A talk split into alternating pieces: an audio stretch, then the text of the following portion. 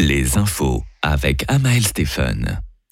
En ce samedi 6 janvier de fête des rois, Adelboden a trouvé le sien. Marco Odermatt a remporté le géant de Coupe du Monde de ski alpin pour la troisième année consécutive aujourd'hui dans l'Oberland bernois. Le Nidwaldien a une, une nouvelle fois évolué dans une autre dimension. Il a terminé avec une seconde 26 d'avance sur le Norvégien Alexander Kilde. Le prodige suisse signe donc sa septième victoire consécutive en géant, de quoi se permettre une certaine décontraction devant un public plein d'émotions. Marco Odermatt. Ja, ganz genau.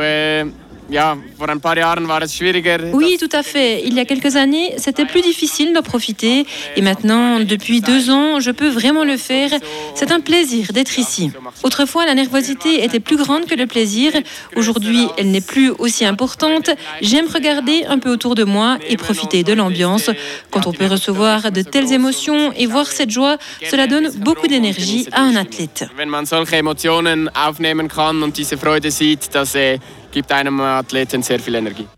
Un dossier de notre envoyé spécial à Adelboden, Émilie Mumenthaler. Et quant aux slalomeurs, ils se lanceront demain dès 10h30 sur le Runispergli. Fribourg-Gotteron fait des étincelles. Cette semaine, les Dragons ont battu Cloton et Lausanne. Marcus Sorensen, Kylian Motet et Christophe Berchi carburent à plein régime. Alors forcément, tout est plus facile pour les Fribourgeois qui se mesureront à Langnau ce soir. Après la victoire 4 à 3 d'hier contre Lausanne, leur coéquipier Simon Seiler en parlait. Marcus est en forme euh, toute la saison et euh, les autres deux euh, sont aussi toujours dangereux. On a vu qu'ils sont super ouais, ce soir. Jouer à Langnau, c'est toujours difficile ces derniers temps pour Gauthieron. Ouais, on a vu la saison passée qu'on a réussi déjà 5 buts dans les premières 10 minutes ou quelque chose comme ça. On va essayer de commencer le match comme aujourd'hui. Il ne faut pas être trop confiant. Non, pas du tout. Et c'est donc à Langnau que Gauthieron jouera ce soir. Une partie qui débutera à 19h45 et, vous, et que vous pourriez suivre en direct sur Radio Fribourg. Toujours en sport, mais cette fois-ci en football, une nouvelle aventure commence pour Léo Sédou.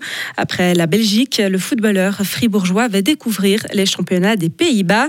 Il vient de s'engager avec le FC Dordrecht, qui occupe actuellement la cinquième place en deuxième division hollandaise.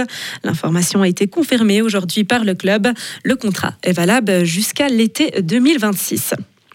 Et enfin, des femmes russes se sont mobilisées aujourd'hui pour demander le retour de leur mari parti au front. Elles ont déposé symboliquement des fleurs sur la flamme du soldat inconnu sur les murs du Kremlin. Cela fait maintenant des mois que la colère prend de l'ampleur. Les proches des mobilisés sur ordre de Vladimir Poutine n'en peuvent plus. Elles étaient une quinzaine ce samedi à essayer d'attirer l'attention du président russe. Retrouvez toute l'info sur frappe et frappe.ch. La météo avec le garage carrosserie Georges Beauvais à Grelais et la Ford Fiesta qui vous procure un plaisir de conduite absolu.